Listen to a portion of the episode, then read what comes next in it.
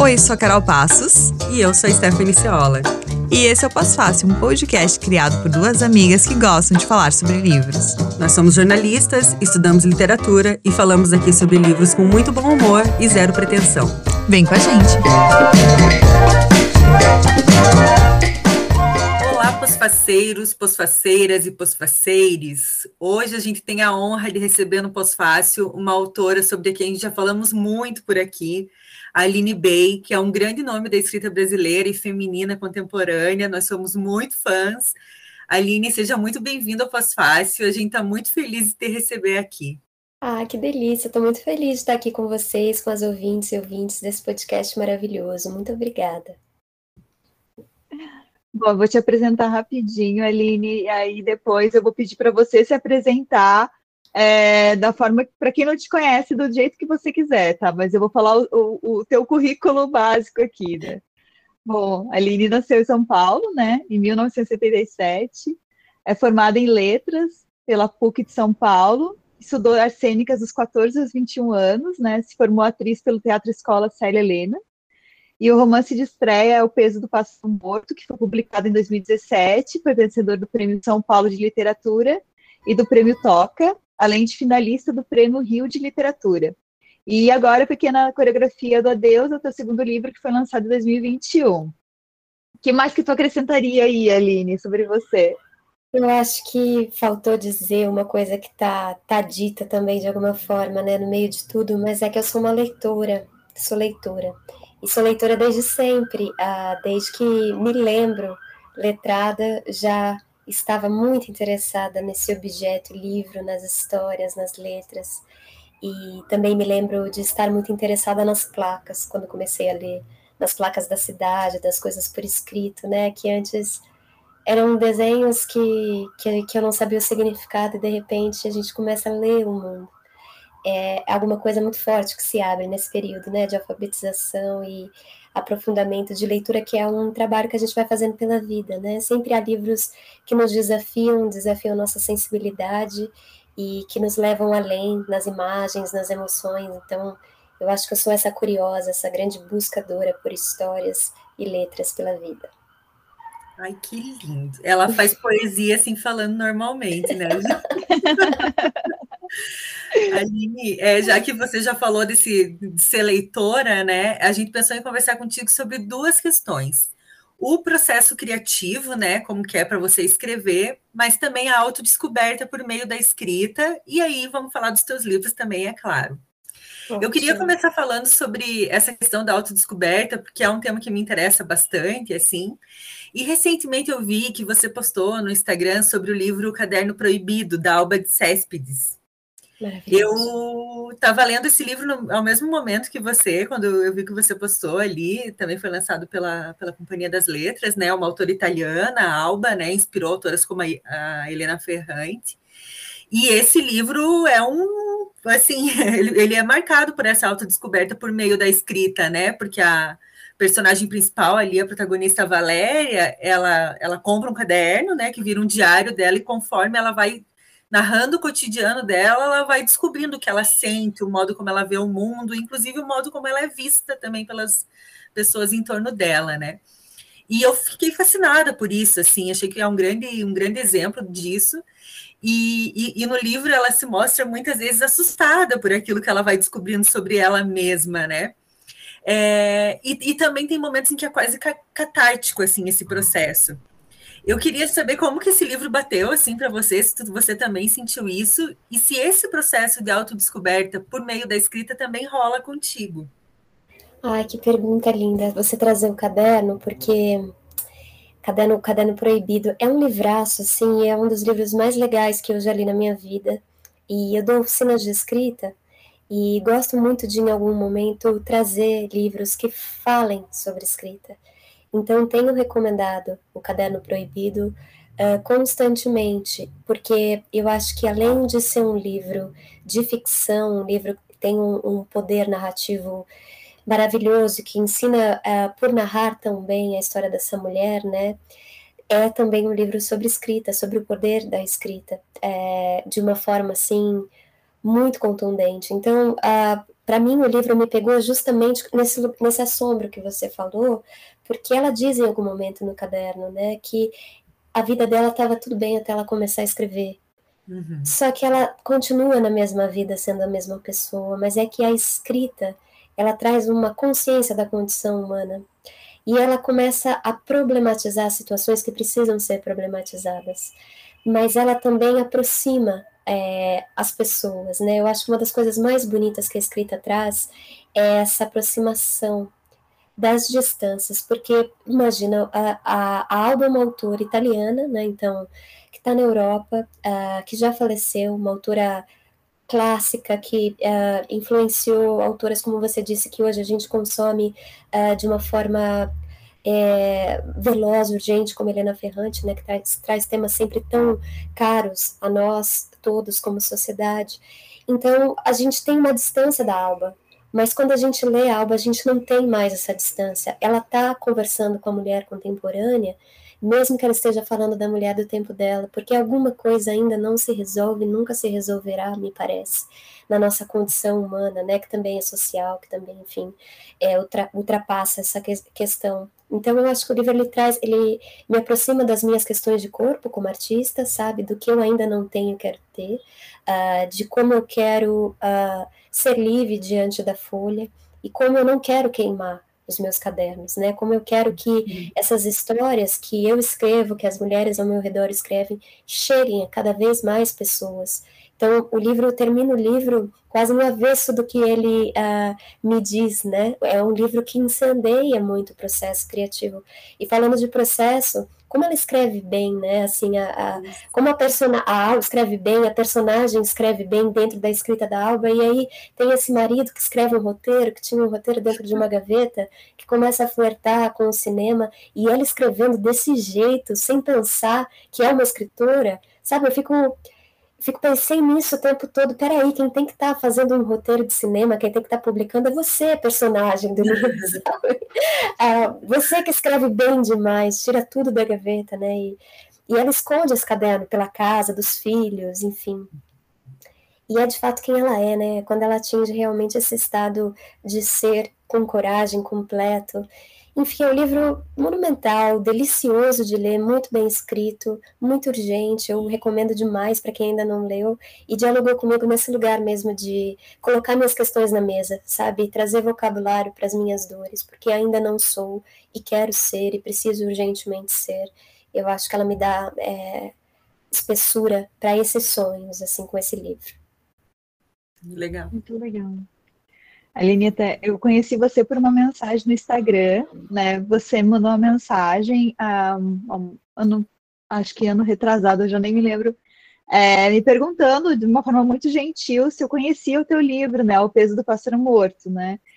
E aí me mandou um link e eu pensei, eu olhei, fiquei super curiosa, tal, e li a sinopse e pensei, nossa, esse livro eu preciso ler, né? Eu comprei o livro, tenho o livro autografado por você e tal. E logo que eu li, é, eu lembro que eu fiquei muito impactada. Assim, foi um livro que, sabe assim, tem alguns livros que eu leio e eu penso assim, gostaria de ter escrito esse livro um dia, assim, e, e a forma como você escreve, foi um livro que mexeu muito comigo para aquele momento. Assim, eu falava para todo mundo: Ah, você já leu esse livro? Você já leu esse livro? Já li esse livro. E depois que eu fui saber que ele já tinha sido premiado, até me senti, nossa, que vergonha, né? Ela foi lá, falou comigo e eu comprei. Mas, assim, é, você sempre foi muito acessível e muito gentil nas redes sociais, né? Acho que é, várias vezes que eu te marquei, em alguns momentos, tu comentou, conversou comigo, e sei que sempre fala com as suas leitoras. E eu até queria saber, assim, se essas mensagens que tu recebe, tu também te geram pensamentos para as criações se você registra essas visões das pessoas sobre os seus livros para um futuro, para usar em outro momento, se isso te desperta também como escritora. Muito, muito, profundamente. Eu me alimento muito dessas trocas, seja pelo lado da escuta de como a escrita chega para o outro, né? Então, quando você traz, é de como você se sentiu em relação ao pássaro, uh, o seu desejo de contar que o livro existe para outras pessoas, tudo isso uh, me acolhe, assim, no, de uma maneira única. E, e a, para além disso, né, dessa, é, desse mapeamento emocional, de como a leitura chega em cada pessoa, ah, há também as referências que são trocadas entre eu e as minhas leitoras, os meus leitores. E eu fico pensando que essa troca talvez seja mais profunda que algumas trocas que a gente tem na vida com amigos que não nos leem, que não conhecem a nossa literatura. Porque talvez o lugar onde a gente eh, consiga, por mais que eu escreva ficção, eh, ser eu, porque é, é um espaço da sensibilidade, da subjetividade, dessa construção. Então, é quase como se as minhas leitoras e leitores entendessem de que material eu sou feita. Então, quando eles me indicam uma série, quando eles me indicam um filme, um livro, uh, é sempre algo que dialoga comigo de uma maneira febril. Sempre, nunca, ninguém errou. Nenhuma leitora ou leitor que chegou para mim e falou: olha, assiste esse filme, vê esse quadro, escuta essa música, vê essa série, errou. Assim, eu sei, porque é, é isso, né? É sobre esse lugar de conhecer, sem se conhecer exatamente, às vezes sem se olhar no rosto e às vezes sem jamais se olhar no rosto, né? Porque a gente não vai conseguir encontrar todo mundo, é uma pena, quem dera a gente conseguisse. Mas há um encontro que, que ultrapassa, né? Mesmo a, a presença, que é esse encontro que a literatura propõe, que é o que eu estava conversando do Caderno Proibido também. Esse diminuir distância entre as pessoas, né? Já que a gente é, não pode estar todo o tempo com todo mundo, uh, por toda a vida, que a gente possa ter meios de se comunicar com profundidade. Eu acho que a arte é sempre esse, esse portal. Então, para mim é muito valioso essa troca, valorizo muito uh, tudo que escuto, é, me, é, me, entendo como escritora, entendo a escritora que sou a partir é, da sensibilidade de leitura das minhas leitoras e leitores, e descubro uh, caminhos possíveis artísticos também a partir das coisas que eles me propõem, me provocam. Mas eu comecei, eu te conheci por causa da Carol e comecei a te ler também por causa disso, porque realmente a Carol, assim, ela gostou muito do seu livro, de você. Obrigada, Carol. Estamos aqui essa noite por causa da Carol, inclusive. Não há outro motivo. Sim, é uma coisa, uma coisa. É a Carol. É, mas assim, eu li a pequena coreografia do Adeus, eu amei, eu achei tudo lindo, tudo, todo ele lindo, assim. Gostei muito.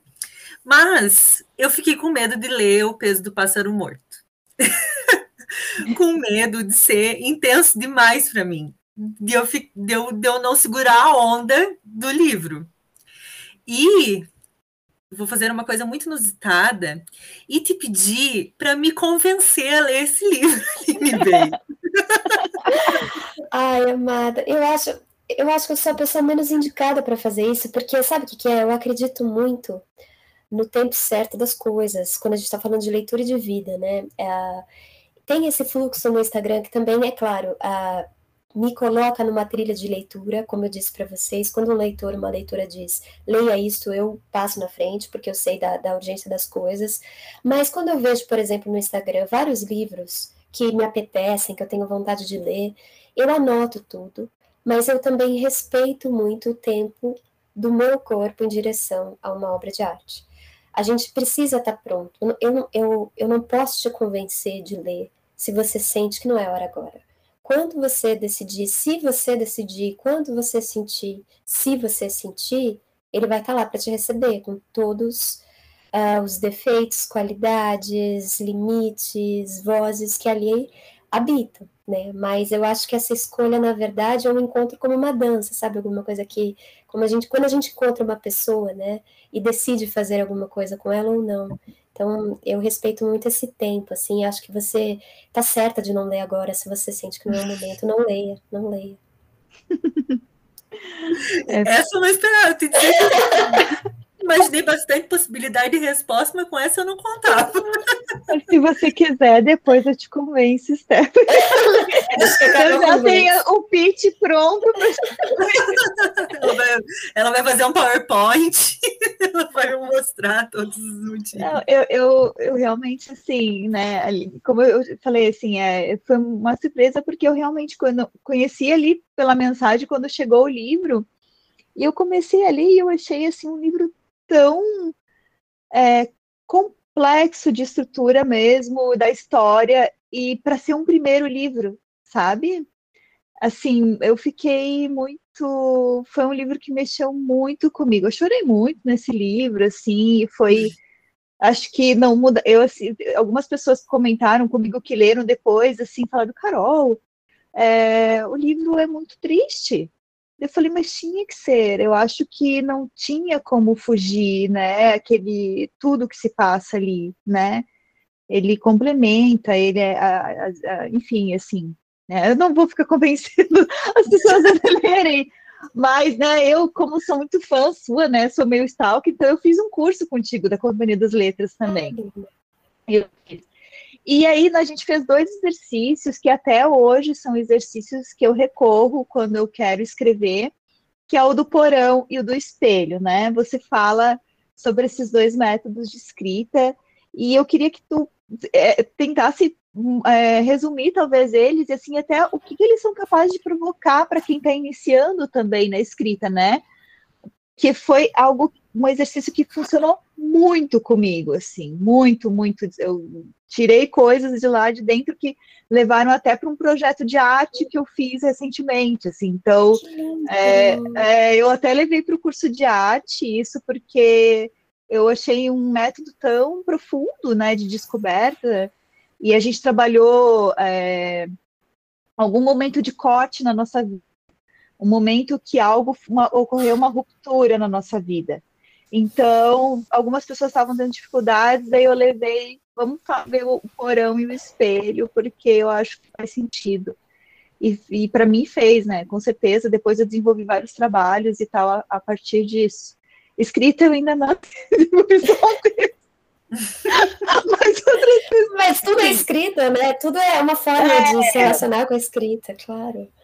Justamente. É, que lindo isso você trazer essa questão, porque as oficinas é, elas chegaram para mim em 2018, começou a acontecer convite. Eu me lembro até hoje da, da sensação, e eu ainda sinto muito parecido, é quase como se eu não conseguisse acumular as experiências que tenho tido ao longo dos anos em relação às oficinas. Eu me sinto muito nervosa e tensa é, de aceitar. Quase como, eu fico quase que não aceito as coisas, as propostas porque eu acho muito difícil conduzir encontros, né, e falar de escrita, porque eu não me considero uma, uma autora que conhece os mistérios e os caminhos da criação. Cada vez que eu escrevo é, e me relaciono com o material de escrita, eu fico sentindo que desconheço mais, sabe? Assim, me perco mais. Então, é super difícil trazer uh, procedimentos possíveis, né, de habitar esse nosso eu criador que pode fluir num texto por escrito, que pode fluir numa dança, pode fluir num projeto, como você falou. Para mim, tudo isso é escrever, tudo isso é escrita, é inscrição né, no, no espaço. Então, é, nessa da, da companhia, quando eles me chamaram, eu fiquei ah, receosa de um jeito único, porque foi era um grupo muito grande, né? E eles me falaram, então vai ser um grupo grande. E geralmente quando eu dou oficina, eu tô com meus 20, 15, no máximo vinte e poucos, e que já é muito, né? Assim, muita gente junta ali pensando a escrita. Se fossem três pessoas já seria muito. É muita vida ali. E é, um, é uma, uma oficina que é, era um lugar de falar bastante. E eu sou muito da escuta. Tô aqui falando com vocês porque a proposta é essa, né? Mas eu, no meu natural, eu sou alguém que escuta muito mais do que fala.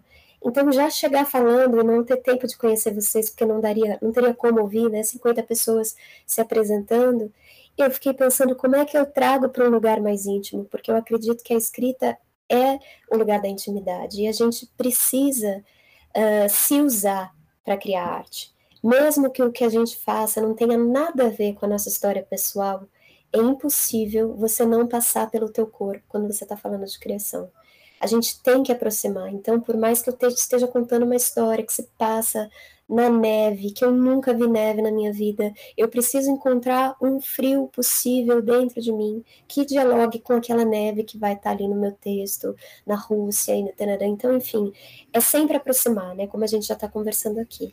E aí eu pensei nessa questão do porão, porque eu também acho que a escrita costuma nos levar, a escrita que mais interessa, pelo menos a mim como artista e leitora, é uma escrita que costuma te levar para lugares que sem ela você não iria, que tem tudo a ver com o caderno proibido, né?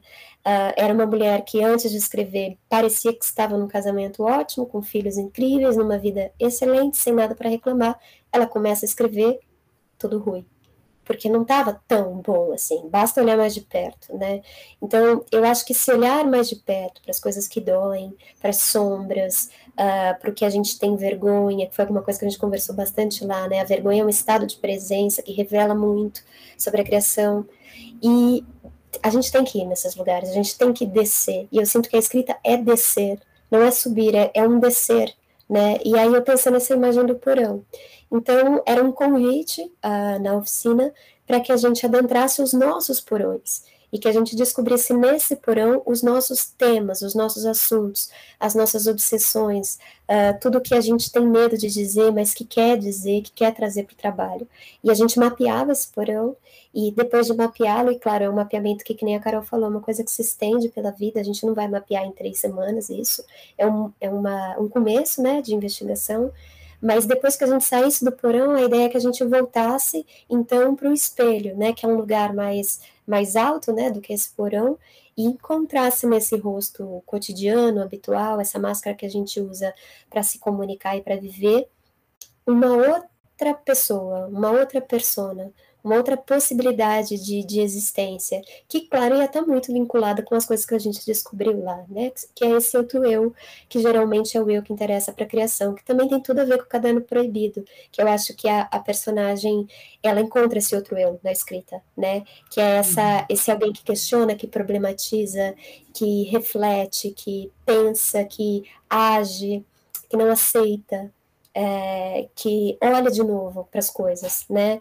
E olha com uma nova camada uh, de subjetividade. Então, era esse movimento, né? Depois a gente que criar um micro-universo com essa, é, essas multidões aí de eus que a gente foi encontrando no, no processo, é, para ter esse pequeno texto, o pequeno cosmos que a gente pudesse chamar de nosso, né? Quase como um mapa mesmo do, dos assuntos que nos interessam. Até agora lembrei do livro da o, o livro novo da Julia Dantas. É, ela se chama Rodolfo. É, se tu não leu, eu recomendo. é, esse livro é, ele dialoga muito também com essa questão da identidade, né, do personagem. É um personagem ali em construção e tal. Uh, é uma pessoa que vai tá meio perdido e tal, é um porteiro, mas que tem uma certa, uma, certa cultura e tal. E ele se muda é, e ele tem que cuidar de uma tartaruga que está abandonada nesse apartamento onde ele mora. E ela se, a tartaruga se chama Rodolfo. E aí ele começa a trocar e-mails com a dona do apartamento, né? Que, com, que é uma como se fosse uma, uma figura mística, assim, né? Porque é uma, é uma personagem que ele vai construindo na troca de e-mails. Mas esse livro, é, eu achei muito interessante com tudo que tu comentou, assim, sobre é, você se surpreende quem é aquele personagem, porque você vai construindo ela também, né? Vai construindo ela junto ali com o personagem principal para descobrir e você ele se descobre você descobre, e a gente se descobre com o livro, sabe? Então, tu estava falando e eu estava tentando lembrar o nome do livro que, que veio essa história toda, assim, a, a Júlia Dantas, ela é de Porto Alegre, é o segundo livro dela, a gente, eu, eu já falei milhares também, é outra, outra também que eu, coitado, todo mundo já está cansado, porque eu sempre falo do Rina e Leveza, que é o primeiro livro dela, e agora esse segundo também é maravilhoso. Que Mas lindo, enfim. já anotei aqui, tô curiosa para lê-la. Adorei a história, muito legal. Ah, muito legal. É, muito e, legal. Que, e, é muito surpreendente, assim, o, o, que vai se desenvolvendo dali, sabe? Sim. E a tartaruga é um símbolo tão importante, assim, para a história. Enfim. Curiosa, já tô aqui curiosíssima. Ansiosa para ler. E você falando do, da oficina, né? Eu também penso muito sobre o teu, o teu jeito de escrever, assim como é o único, assim, né? Original, é, na pequena coreografia do Adeus, é, me chamou muito a atenção, porque claro que a Carol já tinha comentado comigo, né, das características assim da, da tua escrita, mas eu não não imaginava assim, né? Até eu até eu me deparar assim com essa assim, a mistura da prosa com a poesia mas também com elementos gráficos, assim, né? Então, a história se conta também nos vazios, ela não se conta só nas palavras, né?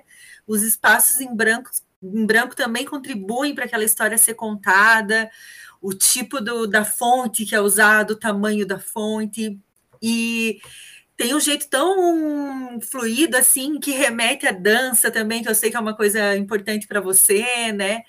E, e, e, é como se ela fosse te, conduz, te, conduzindo mesmo como uma dança, assim, né? Essa história vai te, te levando, assim.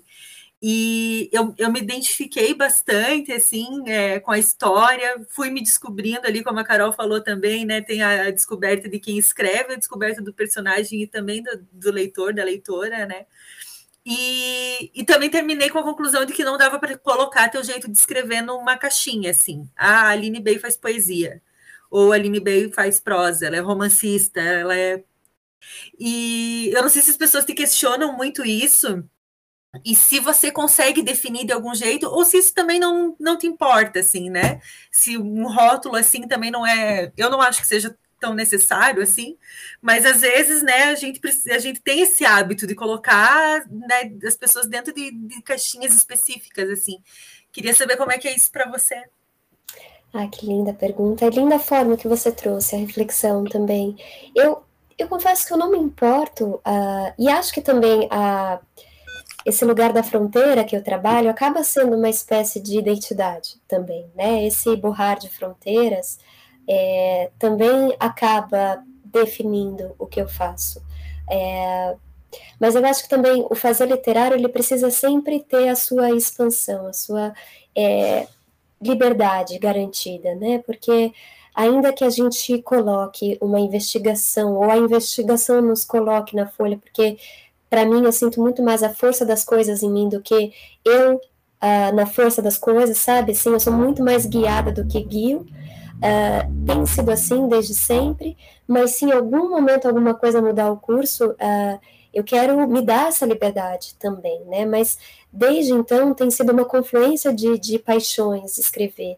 É, eu venho do teatro, como a Carol trouxe na, na, no começo, e por mais que eu não faça mais teatro, eu sinto que o teatro continua uh, habitando e sendo o centro das coisas que eu escrevo, ainda que eu não escreva dramaturgia, mas também não acho que não escrevo dramaturgia, acho que muito é, do que leio, adoro ler dramaturgia mesmo, além de, de gostar de ir ao teatro, de, de ter feito teatro, ler peças, eu acho que é um lugar que uh, traz uh, a possibilidade de diálogo para a nossa narrativa, né? Onde a gente aprende a fazer diálogo como prosadoras, prosadores, é lendo peças teatrais. Ali, uh, um, uma narrativa é, que se forma toda a partir das vozes dos personagens e das lacunas e dos silêncios e do não dito e claro da carne, do corpo do ator, da sensibilidade do ator que vai estar tá lá é, dando conta de, do não dito dos silêncios e das sugestões todas que ficam no ar, né? Quando uma dramaturga ou um dramaturgo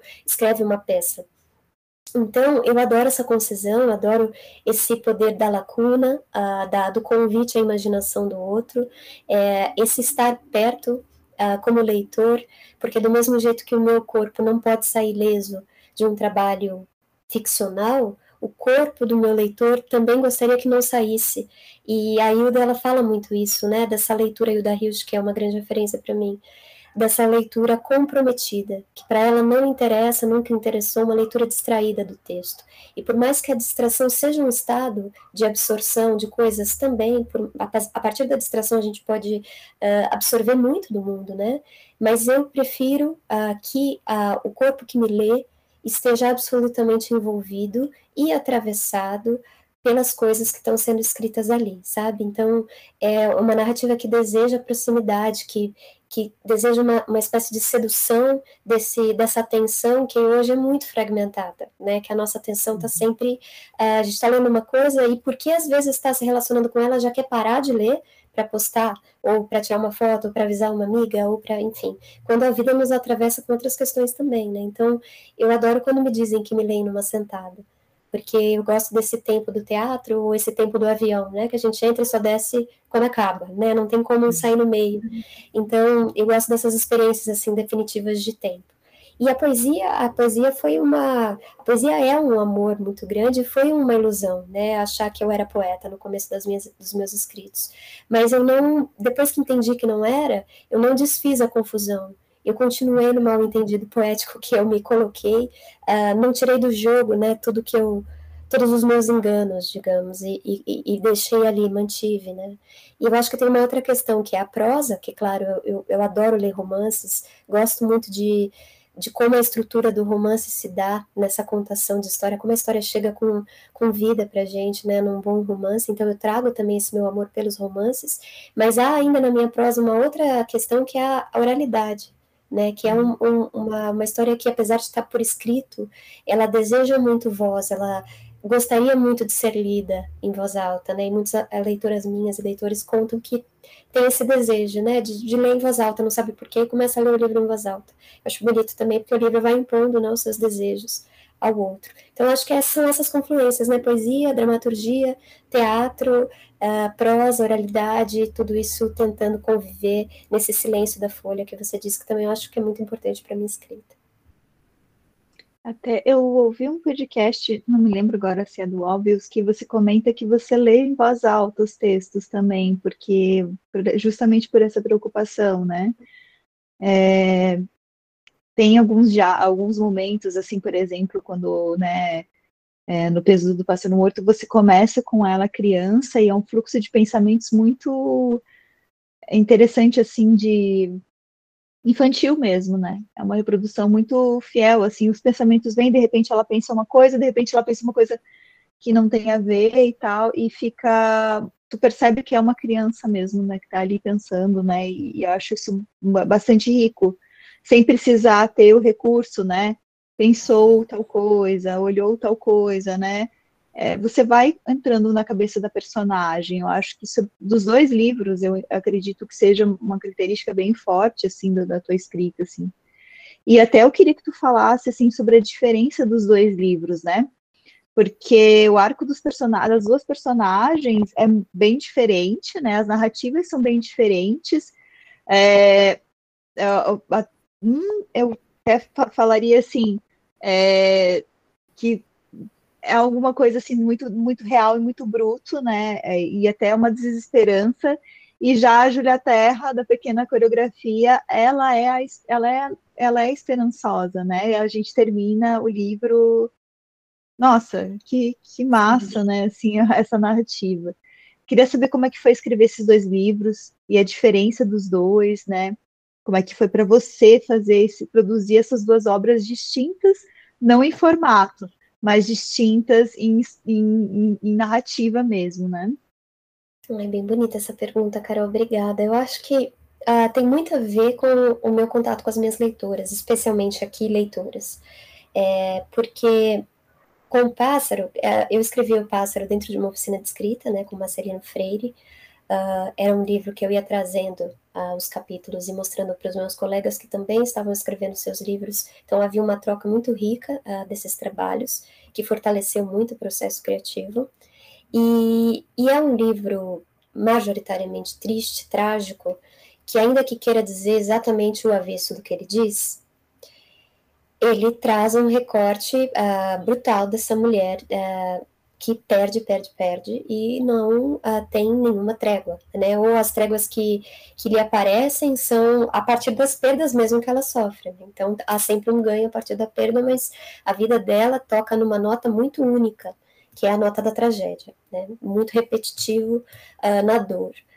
E eu escrevi esse livro sem público, então eu tinha esses colegas que estavam ali, mas é, é, eram escritoras e escritores, então não era uh, uma leitura de leitor, né? Era uma leitura de pessoas que estão escrevendo que dizem coisas da parte da escrita, não exatamente de como o livro chega, porque quando a gente se relaciona com o livro, depois como leitoras, a gente não fica pensando, nossa, depois a gente pode pensar a técnica, mas a gente se relaciona com o material e vive aquilo, e pelo menos eu sou assim, eu acho que uma boa parte das pessoas consome arte assim, e depois você vai estudar o que aconteceu, como é que fez e tal, né? Mas é o impacto da própria narrativa, da, do material.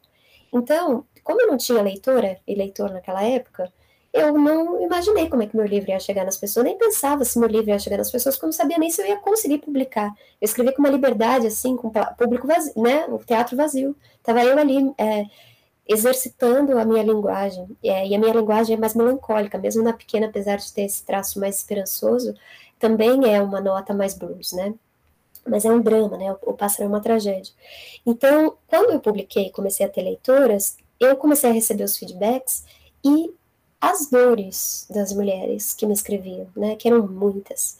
Uh, e fotos de pessoas chorando, e muita tristeza, e muita dor, e gatilho. E, e por mais que as pessoas saibam que o livro está dizendo que não é para a gente se calar, que é para a gente estar tá junto, que é para a gente tomar o nosso corpo de volta, uh, de qualquer forma, essas uh, experiências são reacendidas, né, nesses corpos que sofreram, ou mesmo quando não sofreram, que tem alguém que conhece que sofreu, ou que é, só de pensar nesses feminicídios e dados estatísticos, então, convoca a gente num lugar muito político, né, e muito emocional também. Então, eu queria, num segundo livro, uh, contar uma outra história, por uma outra linha, falar de uma outra uh, experiência no espaço de corpo de mulher não queria de novo trazer a violência, por mais que a violência esteja em tudo que eu faço, com o primeiro e talvez o mais forte plano de tudo. Porque há outras possibilidades, porque há outras coisas para serem contadas, né? Então, é, as minhas leituras foram me dando essa vontade de escrever uma história que pudesse trazer um fio de esperança, sem uh, cair numa, numa ilusão, mas entender que há muita força num corpo que deseja, que está presente, uh, que se relaciona, que tenta encontrar suas saídas e afetos, mesmo que venha de um lugar é, que não lhe dê isso, que é o caso da Júlia. Né? Então ela tinha tudo para se tornar a Vera, porque a Vera se tornou a mãe, e a mãe da Vera provavelmente se tornou a mãe dela, numa corrente, né, num karma que ela mesma diz, que ela consegue ser a pedra, e ela consegue ser a pedra por conta da arte, né? Que no primeiro momento tem a dança, no, depois a escrita vai se transformando realmente, como a gente está conversando aqui desde o começo, na, na salvação desse corpo, né? Na ressignificação dessa existência, mas é a partir disso e a partir dos afetos que ela encontra, ou reconhece e cria laços, mesmo que ela tenha vindo de uma casa onde os laços eram abismos, né? Ela se coloca num exercício oposto do que lhe foi ensinado. Então é uma personagem com muita coragem. A protagonista do Pássaro também é. Só que o que acontece é que a tragédia que, que, que, que permeia o livro, ela é tão brutal que, que a protagonista não consegue se mover do que lhe aconteceu. Ela fica naquele lugar, até porque ela não o silêncio é a, é a companheira dela, né? A partir do momento que ela não diz para ninguém, que ela não tem ninguém para apoiar, realmente isso vai se transformando é, na, numa repetição infinita do que acontece, quase como se ela ficasse em looping, né? Então, são histórias diferentes, mas eu acho que elas têm uh, alguma coisa, mesmo é, entre a investigação da linguagem, claro, tem essa, que sou eu escrevendo, né, e a minha escrita, ela tem uma, uma temperatura que está sempre muito presente, não importa o tom da história, mas de qualquer forma eu acho que tem alguma coisa nas duas histórias. Eu encontro também a, a pequena dentro do pássaro, eu encontro a Júlia no Lucas. E é a partir do Lucas e do, do quanto o personagem não é uh, desdobrado no livro, porque é um monólogo, né? O livro é a, essa mulher anônima, mas esse filho fica à deriva, esse filho fica. Os olhos do Lucas não saíam do, da, da, minha é, sensibilidade, sabe? Ele ficou me olhando o livro inteiro, o livro inteiro, e eu, e eu, e eu, e eu. Aí eu tive que escrever a Júlia, sabe assim? Então, e eu estou escrevendo meu terceiro livro a partir da pequena, que também encontrei lá. Então, eu acho que você essa, pelo menos me parece, né, nesses primeiros anos de publicada, que eu encontro meus livros nos livros que escrevo, sabe? Quase como se eu voltasse e dissesse, não, mas tem mais isso, e tem mais isso, e não é bem assim, e vou contar de novo essa outra coisa que faltou. Me parece que tem sido assim. É, eu, eu gosto muito do Pássaro. Eu acho que é um livro muito necessário e, e essa questão é realmente ele é um livro de diálogo com o leitor, né? A gente está ouvindo, né? A gente que ouve essa mulher que está vivenciando tanta violência, tantas tristezas, né? A gente é o cúmplice, né? A gente acompanha ali. É, eu confesso para você que eu acho que não foi um livro assim que não me deu gatilhos nem nada, muito pelo contrário. Eu pensei muito, eu gosto muito de histórias melancólicas, histórias tristes, mas eu achei muito pensando na narrativa mesmo, sabe? A evolução como ela vai caminhando é uma surpresa tudo, né? Tudo que vai acontecendo, por mais que seja cada vez assim, parece que é um, uma amiga minha falou, parece que é um susto, Carol. Quando tu pensa agora, dá um susto. E eu falei, pois é, mas a vida às vezes é assim, né? A vida às vezes é assim. E acho que a gente também tem esse, que ter esses livros que a vida é assim, e a gente tem que ter os livros como uma pequena coreografia, que você vê, se vê ali na personagem é, vivenciando também, né, o seu, o, o, seu abandono ali, né, a sua reconstrução, o seu eu se desligando ali da mãe, mas, e também isso é muito positivo também, acho que, é, assim, acho que as mulheres devem ter uma leitura bem diferente do teu livro do que qualquer homem, eu imagino, deve mexer muito mais com as mulheres, mas eu acho que os dois livros, e fico feliz que tu tá comentando, que tu, eu, a, minha última pergunta era se tu estava escrevendo uma coisa nova, e tô super feliz que tu tá escrevendo mais um, um, um gancho aí dos dois livros para dar uma continuidade. E bem, enfim, era só um comentário da minha pergunta para gente desse terceiro livro, pelo amor de Deus. Eu, eu, não, eu não vou contar muito, assim, não vou contar nada, na verdade, porque quando está é, em processo, né, é que nem filho na barriga, assim, é só nutração, né?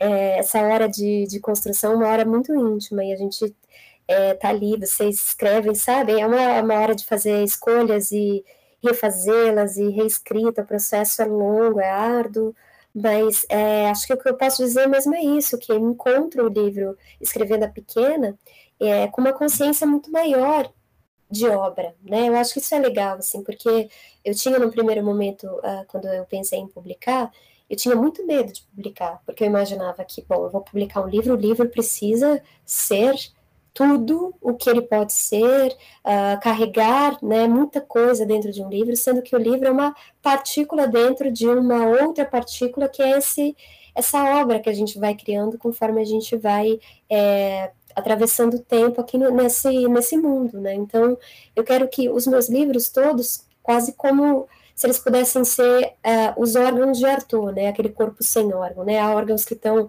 podendo trocar uh, de, de, de, lugar, assim, não está tanta organização nesses órgãos, mas que eles pudessem ser todos órgãos de um corpo que será finalmente esse corpo de uma obra completa. E isso alivia muito, né, assim, o peso de cada livro. É, se ele precisa ser um órgão e não um corpo completo, é, já me dá muito espaço uh, ah, para criar, né, as suas células e, e veias e é, ritmo, enfim. Então, uh, acho que é isso que eu posso dizer, é uma, uma escrita é, que eu descubro, porque assim, o Pássaro, quando eu escrevi, ele, eu não sabia que eu teria um segundo livro, eu não sabia nem se ele, como eu contei para vocês, né, nem se ele seria publicado. Então havia em tudo um grande susto, né, que foi a palavra que a Carol usou, que eu, é eu acho que é, talvez seja uma das palavras mais é, fortes para dizer do processo do pássaro, um grande assombro, um grande susto que tudo isso está acontecendo, que o livro está nascendo, que eu passei da página 10, que o livro vai ser publicado, tudo isso num lugar muito, de muito frescor. A pequena veio numa consciência muito maior do meu processo, e aí, quando eu estava escrevendo, eu já vi ali, bom, aqui tem o meu terceiro livro, sabe? No pássaro nem pensava nisso. Então foi, foi bem legal, assim, guardar isso e quando terminar pequena poder é, trazer uma investigação mais intensa para aquela foto que eu tirei do processo que sabia que era mais aqui, né? Como eu tirei essa foto do Lucas também me chamando e, e perguntando e as minhas solidões, né? Quem vai cuidar delas, assim. Então, acho que os meus personagens são bem exigentes e, e, e, moram no mesmo bairro, que é um bairro bem melancólico, assim, na Rua da Saudade. Assim. Sabe que o Gabriel Garcia Marques dizia que, na verdade, ele escreveu um livro só. Que, que tudo que ele escreveu era um livro só, que era o grande livro da solidão. E eu achei tão bonito quando eu li isso. Eu acho que está na autobiografia dele, no Viver para Contar. Eu acho que é ali que ele diz isso, assim. Que e você falando dos, das partes de um corpo único me, me lembraram essa fala dele, assim, né? Que que, Já vou anotar a sugestão aqui de leitura que eu não conhecia. a gente zoa no Possácio que eu tenho o um momento Gabo, que todo episódio eu tenho que falar alguma coisa do Gabriel Garcia Marques. Ah, mas está certíssima, tem que falar mesmo. Esse autor ilumina tanta coisa, é muito lindo, assim, ele usa a palavra solidão, né, é. para dizer o nome do livro. Eu, eu me identifico muito, eu não tinha escutado essa reflexão dele, mas me identifico muito com isso. Acho é. que no fim é um livro mesmo, é um livro só. É. E assim, eu fico pensando na Júlia e eu te agradeço muito por essa personagem, sabe? Porque é, aquelas que vão se entregando né, no podcast. começa com... Não, mas assim, eu acho que, que cumpre um papel social também, sabe, Aline? Não só um papel literário, mas quando você é, desromantiza questões como a maternidade, por exemplo, né? Porque é tudo tão romantizado, tem tanta culpa cristã envolvida nas nossas relações, assim. E, e a Júlia é, foi uma personagem que eu me vi muito nela e eu fiquei muito feliz dela conseguir romper um ciclo, de, dela perceber que ela não precisava perpetuar aquela história né, de, de, abandono, de violência, esse abismo nas relações familiares, né? E isso me deu força também para dar passos assim, né? Então, imagino que para muitas leitoras tuas também, assim, né?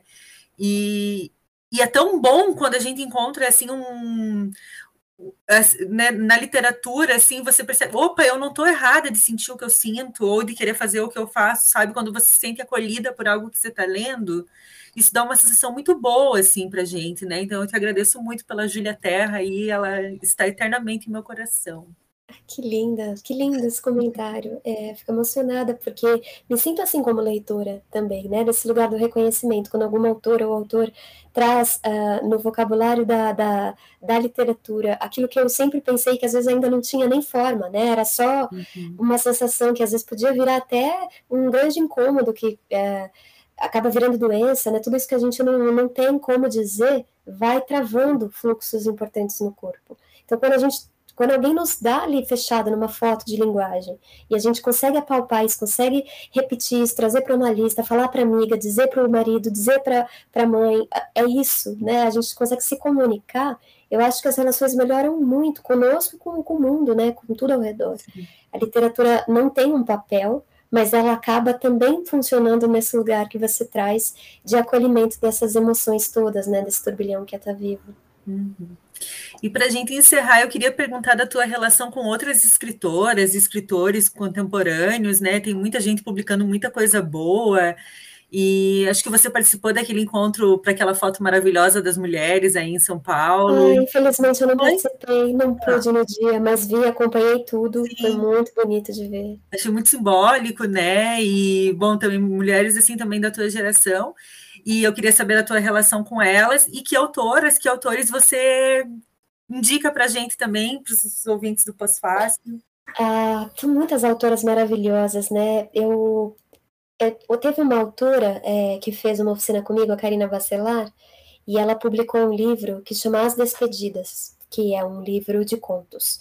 Mas uh, tem uma coisa no livro de contos que eu acho uh, a gente tem esses debates nas oficinas, né? É, todo mundo chega com a impressão de que escrever um romance é muito mais difícil do que escrever contos, porque pelo simples fato de, do conto ser menor, né? Então a gente consegue lidar com aquelas forças mais compactas, a gente imagina é mais fácil, mas não é, nada é mais fácil, tudo é muito difícil. Eu sinto conto muito difícil, tanto que é um gênero que eu ainda não me aventurei, né, pensar em publicar, porque eu acho que é preciso uma, uma de fato uma precisão muito grande nessas histórias para que a coisa uh, funcione. E um livro de contos, aí são vários textos precisos convivendo em harmonia ou desarmonia, mas alguma coisa precisa conectá-los, por que, que eles estão juntos? Já que são histórias independentes, por que publicá-los no mesmo espaço? É isso que eu sempre penso dos livros de conto.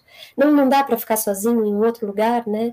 É, e aí eu acho que a Karina encontra nesse livro, além da linguagem dela tão maravilhosa que atingindo assim lugares muito profundos da existência, ela consegue trazer uma unidade para esse livro que é quase um romance, mas não é um romance, porque é um livro de contos. E é nisso, nesse tipo de, de organização, né, de, de harmonização, de coreografia dos textos que eu acredito, assim, como harmonizar essas potências num livro só. Então, eu acho que ela faz isso de uma maneira maravilhosa, indico muito o livro, ela vende, é só mandar uma mensagem para ela no Instagram, Karina Bacelar, e ela envia autografado. Uh, uma outra autora que também tem um livro de contos que também uh, acontece essa, essa unidade muito bonita é a Monique Malcher, com Flor de Gume. Ela, inclusive, ganhou um Jabuti ano passado. Uh, e a Monique estudou aqui na, na UFSC, né? Ela ah, é ela é maravilhosa. Eu admiro muito o trabalho dela e ela é uma artista múltipla, né? Ela é antropóloga, ela é artista plástica, artista visual, artista da colagem. Então, ela traz toda essa potência de corpo o texto, né? Então o texto dela tem uma, uma uma presença na folha, que é aquilo que a gente estava falando, que é impossível se distrair na leitura. É, alguma coisa nela amarra o nosso pescoço ali gentilmente. Né? Então, assim, não dá, a gente fica rendido, toca campainha, toca telefone. Não dá, eu tô lendo, né? Ela, ela nos devolve a urgência da leitura, assim, com uma beleza e intensidade muito, muito incrível. É, uma outra escritora também que está habitando a as minhas, todas as minhas reflexões a Grace passou, que é uma, na verdade, atriz, diretora, poeta, dramaturga, enfim, ela é muito completa também. Eu adoro artistas que ultrapassam as suas artes e começam a se irmanar com outras e, e vão expandindo nos territórios artísticos, porque não cabe né, a investigação numa, numa linguagem única. E a Grace, ela, ela é uma grande, grande diretora e atriz que escreve dramaturgia uh, no, no é, dentro do processo, como a maioria dos dramaturgos, da, da, peça, de construção da peça. Então, é uma escrita que nasce é, disso que a gente estava falando, né, desse coletivo, dessa urgência do coletivo, de contar as histórias que esse corpo quer contar, que quer atravessar outros corpos pares como esse. Essas histórias não existem, então a gente precisa criá-las, sabe? Então, é uma urgência de processo, é uma. uma é, é, tão visceral o trabalho, sabe? E aí recomendo dela, a, tudo, toda a obra dela, mas a Vaga Carne, que é um, uma peça esplendorosa, um monólogo de uma voz que uh, encontra um corpo de mulher e habita esse corpo antes de descobrir que é um corpo de mulher, então vai vai, vai é, se assentando nessa energia.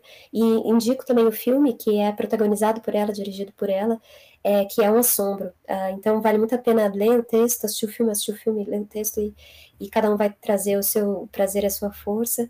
E tem uma outra peça dela que também me moveu profundamente, que é o Congresso Internacional do Medo, que uh, é uma peça que trata de um tema da tradução, que é uma coisa que eu nunca tinha visto antes na Folha, de uma maneira que só ela mesma poderia trazer. E a, a dramaturgia dela se confunde toda vez com poesias, então você não sabe se você está lendo um poema ou se você está lendo uma peça, você está lendo uma peça poética, você está lendo uma, uhum. enfim, é, é, música, né? Muito, muito forte. A gente vai atrás, eu amei. Várias dicas, adoramos. Bom, Aline, muito obrigada por estar aqui com a gente, né? Por ter dedicado esse tempo para conversar com a gente. Foi realmente uma experiência incrível. Assim, a gente está super emocionada de ter você é, no pós-fácil. E enfim, só te agradecer mesmo por essa conversa tão rica, né? Pelos teus livros, pela tua obra, e espero que tu continue escrevendo muito. Por muito tempo, vou, vou continuar virando, fazendo propaganda dos seus livros para todo mundo. Obrigada, Carol. Dando de presente. a infiltração, né? Trazendo a infiltração. É. Maravilhosa. Muito obrigada. Foi um prazer, gente. Muito obrigada pela conversa. A gente adorou, Aline. Brigadão, assim, por ter topado, né? O Pós-Fácil não tem nenhum ano, é um podcast independente. Eu e a Carol resolvemos fazer meio na louca, assim, sem saber muito no que, que ia virar, mas a gente ama se dedicar ao podcast, porque a gente gosta muito de ler e, bom, é, é eram assuntos que que a gente já tinha uma com a outra, então a gente já falava dos teus livros, por exemplo, muito antes do podcast. E hoje ter você aqui conversando com a gente é uma honra, assim, né? Porque pô, eu acho que todo mundo que gosta muito de um autor, de uma autora, tem essa vontade de poder trocar uma ideia, assim, né? Então, para a gente foi, foi muito bom. Eu acho, desconfio que eu vou ler O Peso do Pássaro Morto. Acabamos convencendo, né? Vai acontecer. Estou meio desconfiada que isso pode rolar. Vem aí. Linda. E assim, você é muito gentil, você é uma pessoa muito agradável, assim, tu passa uma tranquilidade conversando, então muito, muito bom, assim, poder te conhecer melhor também. Que bom, fico muito feliz, gente. Obrigada, parabéns pelo projeto. Foi um prazer participar. Vocês são muito sensíveis, muito comprometidas aqui com a literatura, com a troca, né, com a escuta também. Então, fico muito grata de estar aqui. Obrigada e que venham muitos mais encontros. Que vem. Obrigadão, um beijo. Obrigada, um beijo. Tchau, tchau. tchau, tchau.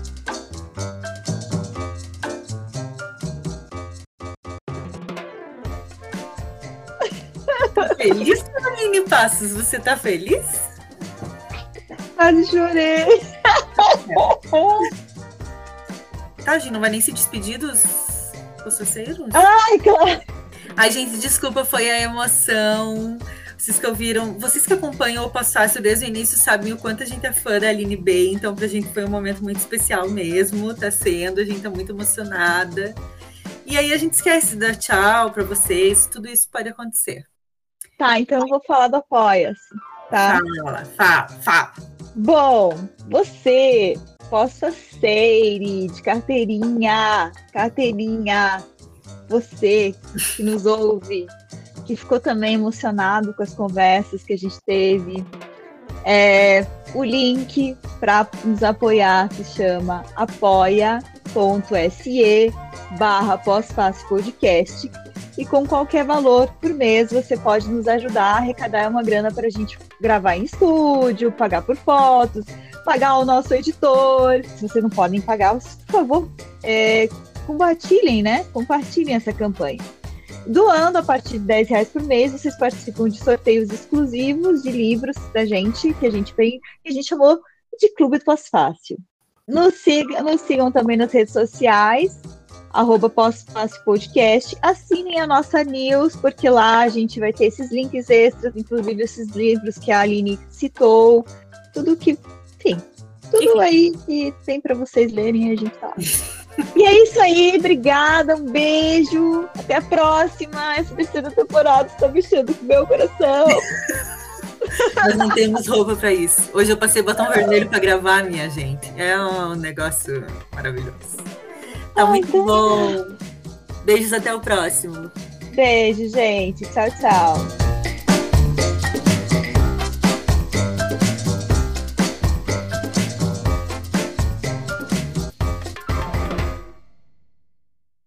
O militante está cansado, mas precisa reagir.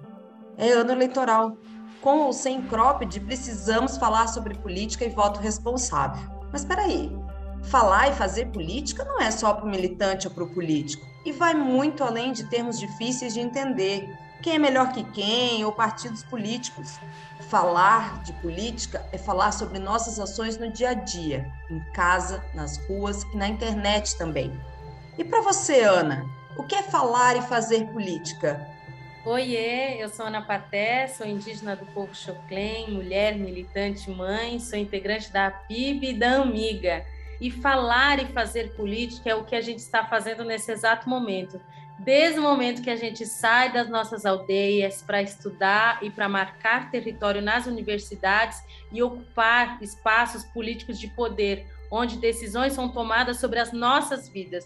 E não venha me dizer que não gosta de política, porque a política está diariamente em nossas vidas. Quando saímos para tomar o nosso café, ao ir ao trabalho, ao ir para a escola, ir à universidade e tomar decisões sobre vidas de povos indígenas, que é isso que acontece todos os dias quando territórios indígenas não são demarcados. Isso se fala de vidas de povos indígenas. Então, isso é fazer ler, ouvir política todos os dias. Fala sobre decisão de vidas de pessoas e não só de povos indígenas, mas como de vidas do planeta inteiro. Isso é fazer política, ocupar os espaços e dar e fazer fala aos povos indígenas. Saiba mais em arroba meu, seu, nosso voto e vamos ser vozes ativas na transformação que desejamos para a nossa comunidade e o nosso país. Bora dialogar?